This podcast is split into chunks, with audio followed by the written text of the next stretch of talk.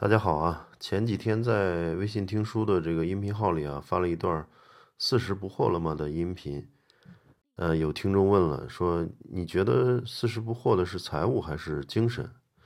啊，我觉得这个问题很有意思，也值得谈谈。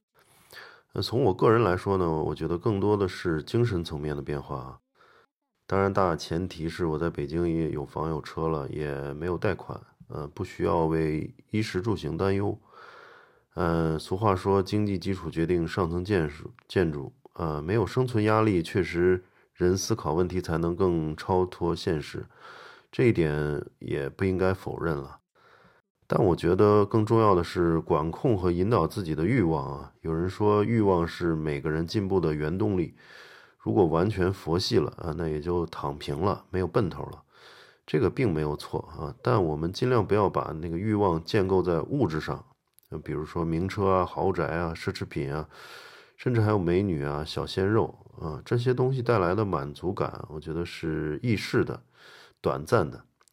呃，一山望着一山高是追求物质的常态啊。如果说有欲望呢，可以放在一件热爱的事业上或者一个感兴趣的爱好上，它带来的快乐往往是持续的，而且。经过这么这么多年的这个观察发现啊，往往是执着于做事的人啊，不经意把钱也赚了；整日想着发财的人呢，反而找不到方向。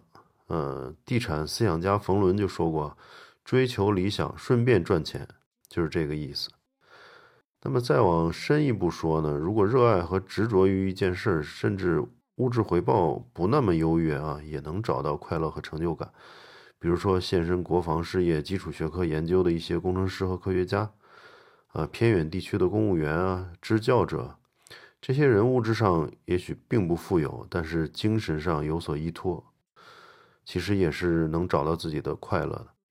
呃，社会新闻上呢，我们经常可以看到某某高官巨贾腐败了、犯案了、抑郁了、自杀了；啊，某某明星吸毒了、出轨了、寻短见了。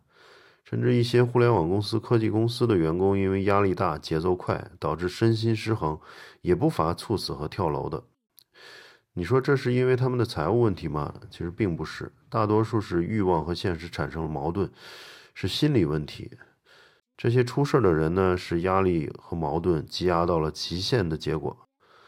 还有多少人虽然看似正常，实际上也有益于常人的烦恼、焦虑、压力？嗯，可想而知。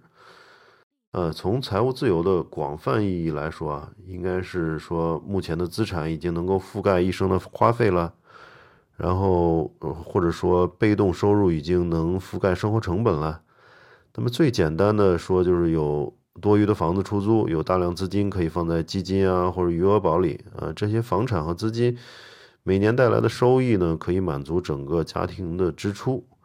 那么从这个角度来说，我显然还没做到财务自由，还要埋头去做打工人。但这也是幸运的，我觉得啊，就换一个角度来说，那就像打游戏一样，早早就通关了。接下来的人生漫长而无趣啊，除了再找再找一款游戏继续从头打，实在想不到还有什么有意思的事儿。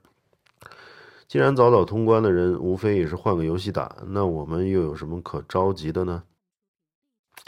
这些年经常听到一些故事啊，就是张三李四啊，早年创业成功，本可以安心在家什么也不干，坐享税后收入。这个税后是睡觉的税啊，但最终还是闲不住，遇到机会又重新下场，将之前赚的钱再次投入。当然，有的后来取得了更大的成就啊，就像雷军一样啊。嗯，有的呢则走了罗永浩的路线，公司破产还背了债。你说是他们傻吗？也许有的旁观者说：“要是我呢，我就在家睡睡觉、旅旅游，这吃利息它不香吗？”呃，其实真正轮到自己了，大概率也很难做到。呃，毕竟四十岁就开始在家整天无所事事，也是很难的一件事情。那么到了人生夕阳西下啊，就比如说六七十岁啊、七八十岁，回想起过往啊，跟人说。呃，四十岁到五十岁，哥们儿 all in 什么什么，忙了五年、八年、十年，最后没赚到钱。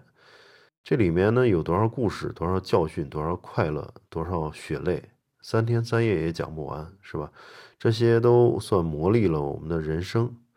那么又或者说呢，哥们儿四十岁前创业赚了钱，后来一直没干什么，这哪一样人生密度更大、更值得去过呢？对吧？所以，至于那些四十多岁、五十岁才开始创业，后来有所成就的啊，像柳传志啊、任正非这种故事，我们都听了无数遍了。呃，其实我们呃保持持续做事，或者说保持持续做事的心态啊，并不是为了最后成为商业大佬，只是这个过程啊，对人生来说更有意义。其实有时候并不需要去关注，嗯，太过于关注结果。因为其实过程比结果更重要啊。那前段时间看了《鬼脚七》，就是他是阿里的一个高管，那么后来呃离职阿里，然后遁入佛门，写了好几本书啊，特别有意思。嗯，书里面总在说佛学里的这个开悟，重要的是要有觉知力，这种觉知力呢需要一定程度的无我。也就是别太把自己当回事儿，所有的事情都想着自己的得失利益，那容易陷入当局者迷的一种状况。一旦站在旁观者的角度来观察自己呢，自己无非就是芸芸众生中的一员嘛。